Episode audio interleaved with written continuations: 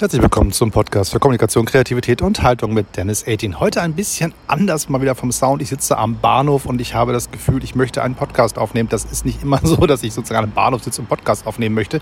Heute ist es mal so, denn so ein paar Sachen kullern durch meinen Kopf und ich dachte, ich teile sie mal mit euch in einer spontan zusammengewürfelten Folge. Ich bin mal gespannt, wo es hingeht, denn ich habe in diesem Falle tatsächlich nicht nur eine etwas merkwürdige Umgebung, der ich aufnehme. Ich habe auch nicht das richtige Mikrofon dabei. Und ähm, ja, heute ist alles mal ein bisschen anders, aber ähm, wie sagt man im Englischen so schön, bear with me. Ähm, es gibt ein paar Dinge, die sozusagen momentan passieren. Das eine ist, ähm, ich habe ein äh, Buch auf den Markt gebracht. Das heißt, Buch ist so viel gesagt. Es ist eine ich nenne es mal ein Heft, ein Magazin zum Thema Handyfotografie. Im Prinzip ist das eine Mischung aus Tipps und Tricks und Inspiration für verschiedene Fotoprojekte, die man selber ansteuern kann, wenn man als Handyfotograf, Fotografin unterwegs ist. Das, das, Geräusch, was ihr übrigens gerade hört, nur für den Fall, dass es irgendeinen äh, interessiert, ist der, der Zug nach Nauen, der Regionalzug nach Nauen, der aber ohne mich fahren wird. Da muss ich nicht hin, ich muss gleich nach Hamburg in meine schöne Heimat, alte Heimatstadt.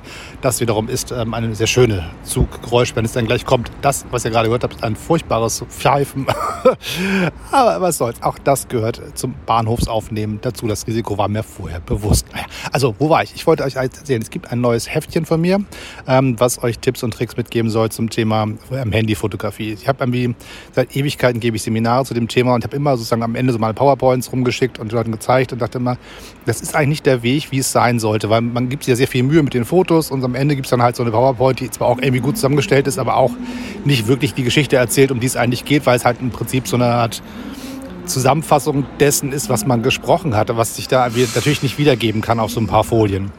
Und da ich meine PowerPoints gerne so mache, dass da wenig Text drauf ist und meistens Bilder und eine Überschrift vielleicht noch oder vielleicht zwei, drei Sätze, ähm, erklären die sich häufig auch nicht von selbst. Das heißt, es macht schon Sinn, ein Produkt zu haben, was am Ende als Nachlesewerk funktioniert und was aber auch ein bisschen mehr ist als das. Es sollte auch schon ein bisschen zeigen, was Handyfotos so können. Das sollte ein bisschen auch der Beweis sein, dass das, was ich schon seit Jahren predige, dass das Telefon auch eine echte Kamera ist und nicht halt nur so eine Knipskiste, sondern wirklich irgendwie was kann wenn man dann so ein bisschen was von Fotografie versteht und sich vor allen Dingen die Mühe gibt, das auszureizen, was so ein Telefon kann. Das ist ähm, sozusagen ein, das neue Produkt, was auf dem Markt ist. Das habe ich äh, in, in, äh, in, mühevoller Kleinarbeit selbst designt und bin dann quasi bei Amazon gelandet für die Publikation und auch bei Apple Books ist es auch. Also als E-Book ist es bei Apple und als Printbuch ist es bei Amazon. Und äh, lustigerweise, der Prozess dahin, ich hatte alles fertig, es war alles super und Apple hat alles genommen und, und Amazon hat mich in den Wahnsinn getrieben, weil die Schichten einfach meine Formatierung nicht, nicht akzeptiert haben. Und ich bin auf meine Grenzen gestoßen. Ich wusste nicht, was ich tun kann. Und da habe ich gesagt, okay, was kannst du tun? Und bin dann zu upworks.com marschiert. Das ist eine Online-Plattform für so Clickworker, die alle so Sachen können, die ich nicht kann. Und habe gesagt, kann mir hier irgendeiner helfen? Und es gab einen netten Kerl aus, aus Nigeria, der gesagt hat, klar, mache ich, kein Problem. Und er hat mir das, das, Layout angepasst, damit es am Ende wirklich dann passt, die Formatierung passt und Amazon hat es eins zu eins übernommen. Also manchmal muss man einfach Menschen fragen, die wissen, wie es geht. Und der, der Tipp, den man sich hier merken kann, ist tatsächlich, ähm, man kann alles selber probieren und am besten kriegt man es auch hin, aber wenn es am Ende irgendwie nicht geht, dann jemand zu fragen, der sich genau damit auskennt und das einfach auch, ich meine, der hat dafür wahrscheinlich zehn Minuten gebraucht. Aber ich habe mir echt einen Wolf geschrubbt an diesem blöden Rechner, der einfach nicht das tat, was ich wollte. Und deswegen ist es vielleicht gar nicht so schlecht, zwischendurch mal jemanden, jemanden zu fragen, der einem helfen kann, wenn man gerade zu diesem einen Problem keinen Freund hat, den man anrufen kann. Äh, ist es wahrscheinlich nicht verkehrt zu sagen, vielleicht will jemand damit Geld verdienen. Und in diesem Falle war das auch nicht so teuer. Ähm, Plattformen wie Upworks und Fiverr. Ah. Schützen Sie sich und andere. Halten Sie den Mindestabstand ein Tragen Sie Ihre Mund-Nase-Bedeckung im gesamten Bahnhof und nutzen Sie bitte die gesamte Zuglänge zum Ein- und Aussteigen. Bleiben Sie gesund. Diese Public Service Announcement, dachte ich, lasse ich mal drin, schneide ich nicht raus, weil am Ende hilft es ja die meisten. Diese Hinweise sind ja wichtig. Also, ähm, genau, das heißt, die Frage, diesen Plattformen Fiverr.com und, und äh, Upworks.com sind natürlich so die Plattformen, die für den einen oder anderen ganz gruselig sind, weil es natürlich relativ günstiges Angebot gibt in diesen Bereichen, ähm, von, also gerade was Digital-Content angeht. Und deswegen für Agenturen zum Beispiel manchmal ein bisschen schwierig auszuhalten, dass da Menschen so günstig unterwegs sind. Man hat natürlich auch nicht immer die Kontrolle, dass die Leute wirklich das können, was sie da anbieten. Das ist ja schon, das ist schon so ein bisschen Glücksspiel. Aber so für so einen Quickfix, jemand, der mal schnell hilft, ist es super. Und manchmal trifft man auch Leute da, die wirklich was können. Und ich habe ähm, einige meiner Bücher von den gleichen Leuten zum Beispiel Korrektur lesen lassen. Und da habe ich ein gutes Gefühl, wenn man sagt, ich habe jemanden gefunden, der macht das gut, den merke ich mir einfach und arbeite dann regelmäßig mit denen. Die freuen sich über regelmäßige Einkommen und ich freue mich über regelmäßigen Support von Leuten, die ich kenne und weiß, dass sie das können. Also diese Plattformen können guter Einstieg sein und diese, diese äh, kreativen Kooperationen, die man manchmal auch braucht, weil man nicht alles einmal alleine machen kann. So, das war sozusagen ähm, das, das eine. Das zweite, was mir aufgefallen ist, ist, mein Telefon fing gestern Abend an, mir ganz viele Sachen auszuspucken. Das heißt, es wusste genau, wonach ich suche, nämlich es gibt eine neue Springsteen-Platte am Horizont und die wird ausge... Also quasi, es gibt ein, eine Single, die vorne wegläuft, wie sich das gehört. Das ist ja immer so, dass eine Single-Auskopplung vorne wegkommt. In diesem Falle ähm, heißt sie äh, Letter to You. Das ist ähm, eine eine Aufnahme eines Rocksongs. Springsteen hat mal wieder seine E Street Band ins Studio geholt und dieses Mal ein komplett anderes Album produziert, als man es vorher kannte. Es klingt immer noch nach ordentlich E Street Band Rock, gar keine Frage, braucht man keine Angst zu haben. Aber alles, was ich bisher gehört habe, heißt so viel wie, ich habe meine, meine Band mal wieder zusammengetrommelt. Es klingt tatsächlich so ein bisschen als hätte so dieses Bedürfnis der alten Schülerband irgendwie in dem alten Mann gegärt. Ich brauche die Leute in einem Raum, wir müssen zusammen Musik machen. Und ähm, diese ähm, Plattenproduktionen laufen dann malerweise sehr vielschichtig. Da, laufen, äh, da nehmen Leute was gemeinsam auf, dann macht ein Produzent ein bisschen was, dann gibt es ein paar, paar, Daten, die hin und her geschickt werden, dann kommt mal der eine Musiker rein, mal der andere Musiker, dann gibt es Overdubs, dann wird dann hin und her geschraubt und dann ist das am Ende ein sehr feinteiliger Prozess, der nicht immer sich sicherlich anfühlt wie eine Band. Und in diesem Fall hat äh, Springsteen das Bedürfnis gehabt, seine Truppen zusammenzuholen und hat innerhalb von fünf Tagen eine komplette Platte aufgenommen. Das kann auch mal der richtige Weg sein. Es gibt so ein paar Platten, die so entstanden sind, die ich großartig finde und ein paar finde ich nicht so toll. Und es gibt eine Platte von ähm, Tom Petty damals, der seine alte früh, frühe Band rausgekratzt hat, die quasi vor den Heartbreakers unterwegs waren. Mudcrutch hießen die. Das war so ein bisschen so eine Südstaaten Swamp Rock Truppe und, und da klang schon teilweise sehr punkig und teilweise sehr sehr einfach und sehr kantig, aber klingt ziemlich cool, die Platte, und hat genauso entstanden. Das heißt, einfach mal seine Lieblingsmusiker in einen Raum gesperrt und gesagt, komm, wir machen jetzt zusammen Musik. Und diese Spontanität, diese Kreativität der, der, Kraft der Kollaboration, des gemeinsamen in einem Raum Seins und sagen, komm, jetzt machen wir mal einfach mal hier die Türen zu und stellen eine Kiste Bier in die Ecke und wir spielen jetzt so lange, bis die Kiste leer ist. Im Prinzip so wie Schülerbands ja auch das tun. Dieses, dieses Erleben von gemeinsamen äh, Schaffen von, von Energie, von Musik, von Kreativität.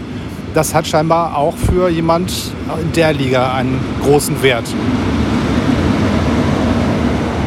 So, jetzt der Zug nach Nauen weg. Es wird heute eher ein Hörspiel, glaube ich, als eine Podcastaufnahme. Ist ja auch okay. So, das ist sozusagen das, was, was mir sozusagen eingefallen ist, als ich dieses, als ich das erste Mal das, das, das las, diese Press Releases, die so rauskommen zu so einer Platte und als ich so die ersten Sachen gehört habe, die dazugehören, dachte ich, genau dieses Gefühl kenne ich. Dieses, man kann alles planen, man kann alles genau strukturiert angehen. Man kann jedes kreative äh, Projekt anfassen wie einen normalen Arbeitsauftrag und sich genau sagen, Projektmanagement, wann was, wen brauche ich dafür, welche Ressourcen und das richtig schön planen und sehr sauber abliefern. Und das kann großartig sein. Und manchmal braucht es halt einfach die Spontanität zu sagen, jetzt aber mal alle in einen Raum, Tür zu, wir erzählen keinem was, was wir hier treiben und wir nehmen jetzt einfach mal was auf und gucken, was bei rauskommt.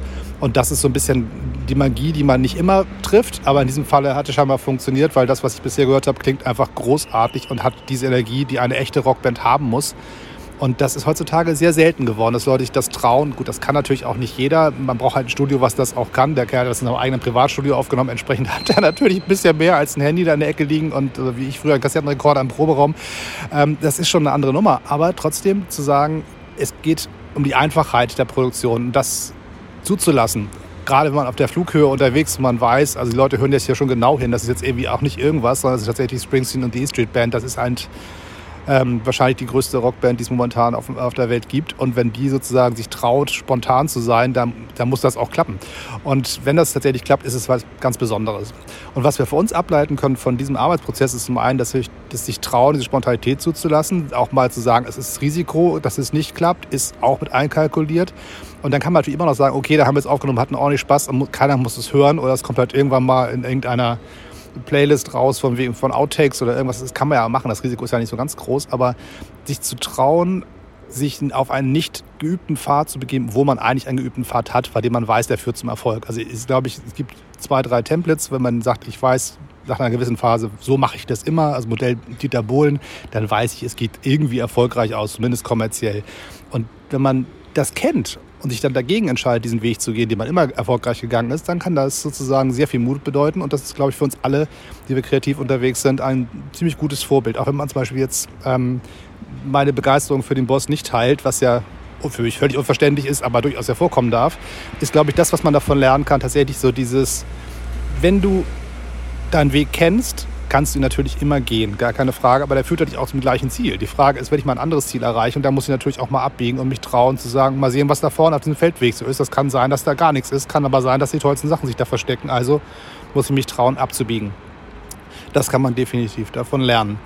Und was ich noch gelernt habe in den Interviews, die ich gelesen habe zu dieser, dieser, Plattenvorbereitung, war, dass Bruce knapp sieben Jahre lang keine Songs geschrieben hat, von denen er sagte, die sind bandtauglich. Er hat, das hat er schon mal gehabt, so eine Phase, wo einfach immer geschrieben hat, geschrieben hat, geschrieben hat und irgendwie klang das alles nicht so wie Band. Also er hat immer mal gesagt, ich habe meine Rockstimme verloren. Ich wusste nicht mehr, wo die ist und hat dann eine Platte nach der anderen gemacht. Die waren auch alle toll, aber keiner davon war eine richtige Rockplatte. Und das Gefühl zu haben, ich habe meine Stimme verloren. Ich, ich kann zwar meine Instrumente spielen, ich kann weiterhin singen, ich kann weiterhin Songs schreiben, aber das, was mich ausmacht, was, von dem ich glaube, was es mich ausmacht, ist irgendwie weg. Und dieses kreative Loch, das äh, kennen, glaube ich, alle irgendwie. Ich kenne das auch. Ich kenne es aus meiner Fotografie, wo ich ganz mit großem Enthusiasmus viele Jahre fotografiert habe und auf einmal knickte das von einem Tag zum anderen ein und ich wusste nicht mehr genau, warum mache ich das Ganze, warum sind meine Bilder nicht mehr gut was will ich eigentlich mit meinen Bildern und interessiert das eigentlich irgendwen?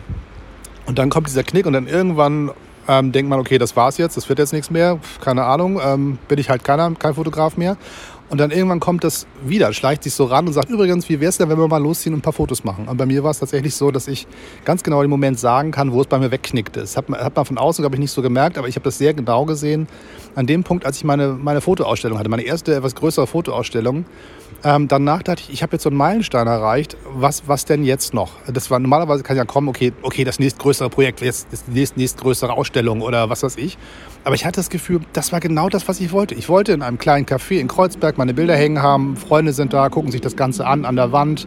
Wir haben einen netten Abend. Mein Freund Markus Siebert macht Musik und das war alles, was ich erreichen wollte. Viel mehr wollte ich gar nicht. Und dann danach wusste ich nicht mehr, was ich machen soll. Und dann Stück für Stück ging die Motivation flöten. Ich hatte das Gefühl, es macht keinen Sinn mehr, was, was ist mir zu mühsam und warum eigentlich und so. Dann sagte das so komplett weg. Und in den äh, Corona-Wochen tauchte auf einmal dieses Gefühl wieder auf, dass die Fotografie irgendwas leisten kann, was ich brauche. Und das war so ein bisschen der Punkt, ich saß zu Hause, mir ging das nicht, nicht wirklich gut, war völlig äh, überfordert mit dem Corona-Alltag und allem, was dazugehört. Und habe mir einfach äh, gesagt, jetzt gehst du mittags raus, eine Stunde spazieren, nimmst eine Kamera mit und guckst mal, was passiert. Bin mit der Polaroid-Kamera losgelaufen und dann mit dem Handy und so weiter und habe dann irgendwie Stück für Stück äh, kleine Projekte gestartet, die genau das leisten sollten, was ich brauchte.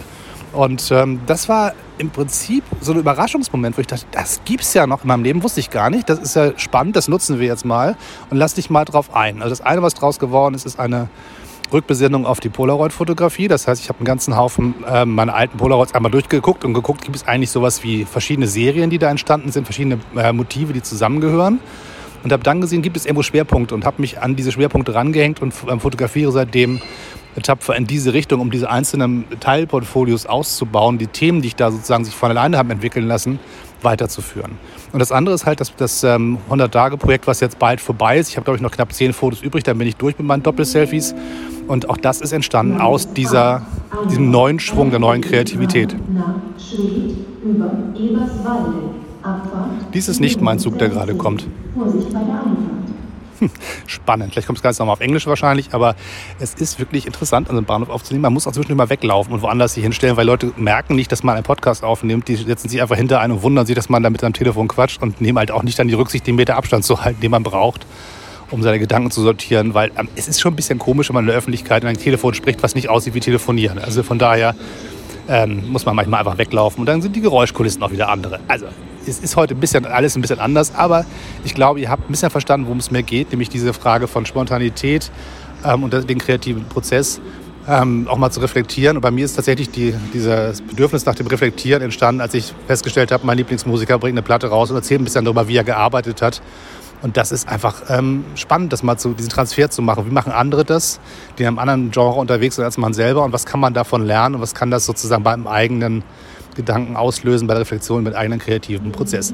Das wollte ich heute mit euch teilen und beim nächsten Mal gibt es wieder eine komplett andere Folge, aber dieses Mal sollte es tatsächlich mal ein bisschen wieder um ähm, genau das gehen, was es ausmacht, ähm, hier beim ehemaligen D18 Fotokanal unterwegs zu sein, nämlich der kreative Prozess und die Kamera und das, was im Kopf damit passiert und halt auch all die anderen ähm, künstlerischen Zweige, die mit zu tun haben. Ich glaube, meine Fotografie kann man ohne Musik nicht verstehen.